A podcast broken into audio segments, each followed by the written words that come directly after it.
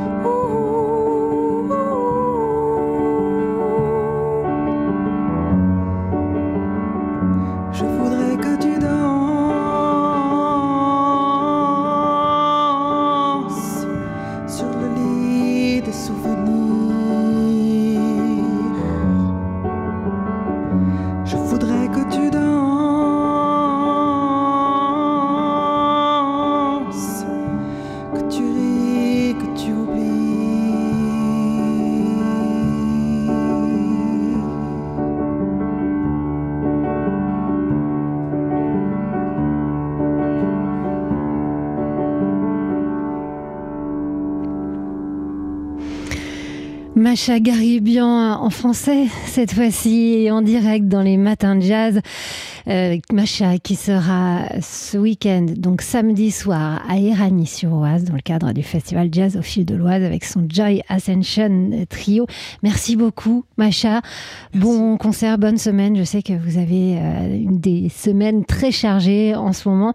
Et donc, rendez-vous samedi soir. Il est 9h27 sur TSF Jazz. On se retrouve dans quelques instants avec Riley Tuck. Les matins de jazz. Alors vous le savez, c'est une tradition euh, dans les matins tous les jours du mois de décembre et jusqu'à Noël. On vous propose des idées cadeaux. Dans notre calendrier de l'avant aujourd'hui, une belle BD qui se présente comme un biopic de Georges Simenon, un album réunissant trois cahiers parus au début de l'année, euh, au cours de cette année chez Dargaud.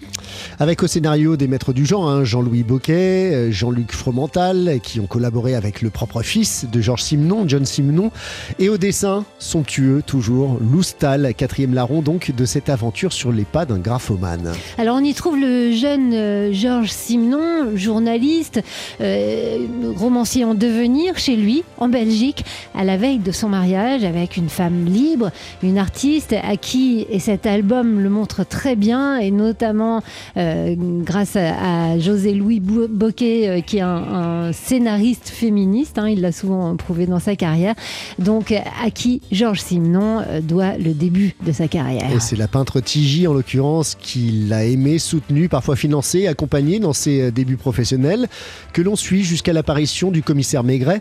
Alors ce ne sont que quelques années, donc. Avant cela, il y aura des dizaines, voire des centaines de romans, des textes alimentaires que Simon, sous pseudo, la plupart du temps, produit dans une hyperactivité fébrile. D'autant que sa vie avec Tiji, à Paris, où ils viennent aménager en plein cœur des années folles, est elle aussi parfaitement débridée et on voit le couple euh, dans cet album fréquenter la crème des nuits parisiennes et notamment de Joséphine Baker avec qui le journaliste écrivain a eu une de ses nombreuses et légendaires aventures amoureuses. Et puis il y a cette période où Georges Simenon, euh, Sim, euh, souhaite prendre du recul et se fait construire un bateau pour prendre le fil de l'eau avec son épouse et leur bonne, l'inénarrable boule qui est bien plus qu'une bonne d'ailleurs.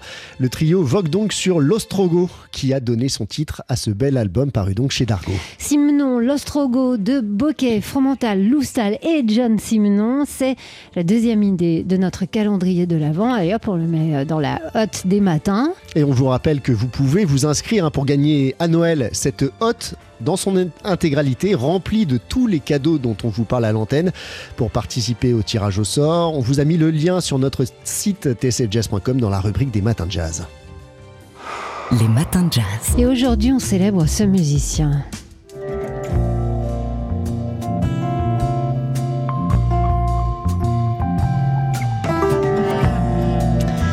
Alors musicien, oui, mais musicien de quoi?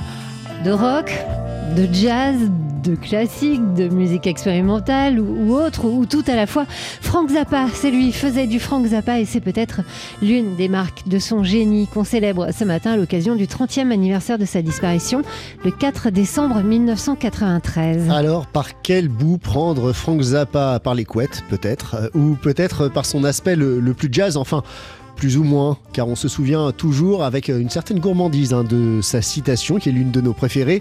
Jazz isn't dead, it just smells funny. Le jazz n'est pas mort, non?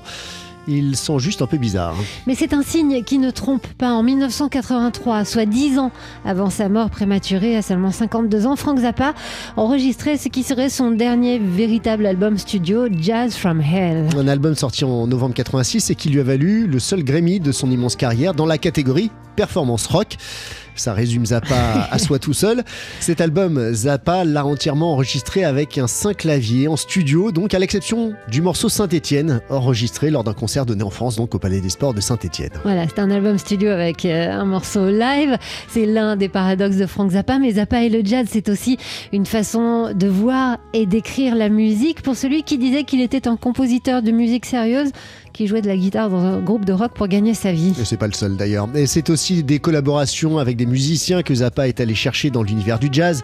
Le pianiste George Duke, le violoniste Jean-Luc Ponty ou encore le saxophoniste Michael Brecker. Et puis ce sont également des références plus ou moins directes au jazz et à ses musiciens, comme dans ses albums de jazz, Waka, Jawaka et The Grand Wazoo au début des années 70 ou le double album live Make Jazz, jazz Noise Here, euh, sorti en 1991, qui lui est beaucoup moins jazz. Alors si vous voulez en savoir plus sur Frank Zappa, sachez que le nouveau numéro de Jazz Magazine lui consacre sa une avec un dossier sur les femmes de sa vie et une playlist euh, qui est associée.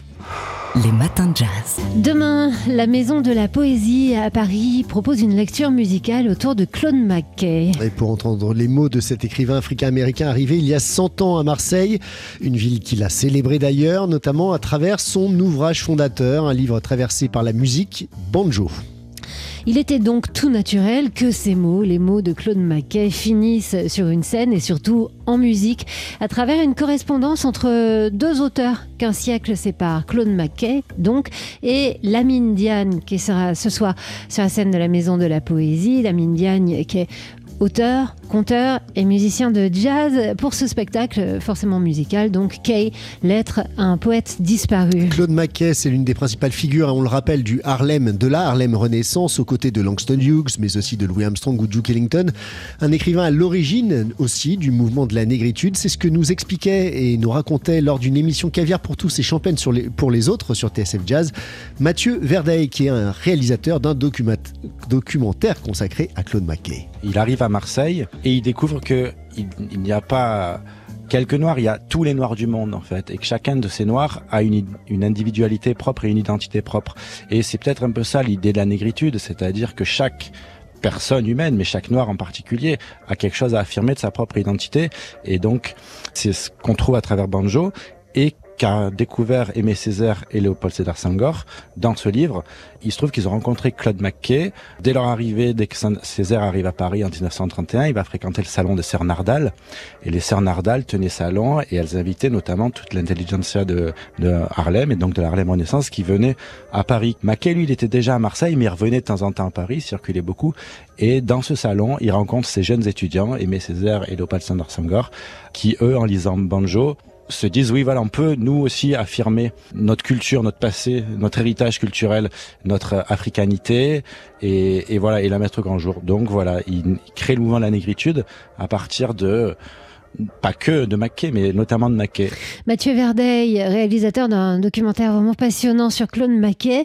Et donc, ce euh, demain soir, pardon, à la Maison de la Poésie à Paris, euh, spectacle musical, lecture musicale avec euh, Lamine Diagne notamment et la participation exceptionnelle de Mike Ladd au spoken word. Kay, lettre à un poète disparu. Les matins de jazz.